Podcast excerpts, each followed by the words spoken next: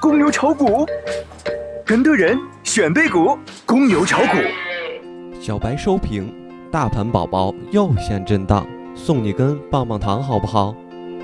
今日早盘延续了昨日的强势表现，虽然沪指小幅回调，但是券商龙头第一创业做出了表率，一字板封死指数下行退路。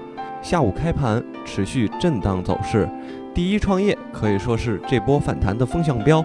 打开一字板之后，我和小伙伴们都惊呆了，以为又在呼唤跳水队。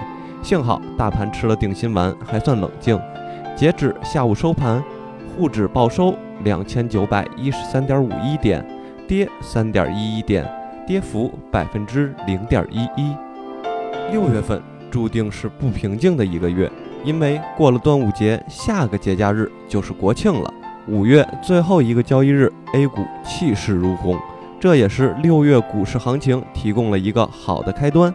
从日线上来看，大盘不但放量大涨，还收盘补掉了五月九号的下行缺口，这是一个好的信号，意味着大盘的下一个目标将是半年线。从月线上来看。在五月最后一个交易日爆发收出一根阴线探底十字星，这对于六月份的反弹空间具有非常大的积极作用。说到这里，华生还没有赚到钱，这不科学呀！啊，但是我也不慌，由于中线反弹才刚刚开始，可以趁着大盘回落到两千九百点以下，仍可择机再上车。个股关注在低位待涨品种，大盘反弹初期。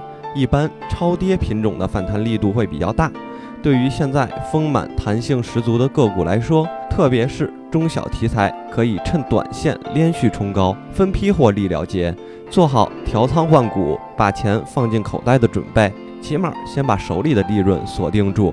今天是六月一日儿童节，终于到了各位宝宝的节日了，什么情人节啊、七夕节啊，其实跟我一点关系都没有。也许我们还从未成熟。还没弄明白就已经老了，尽管心里活着的还是那个年轻人。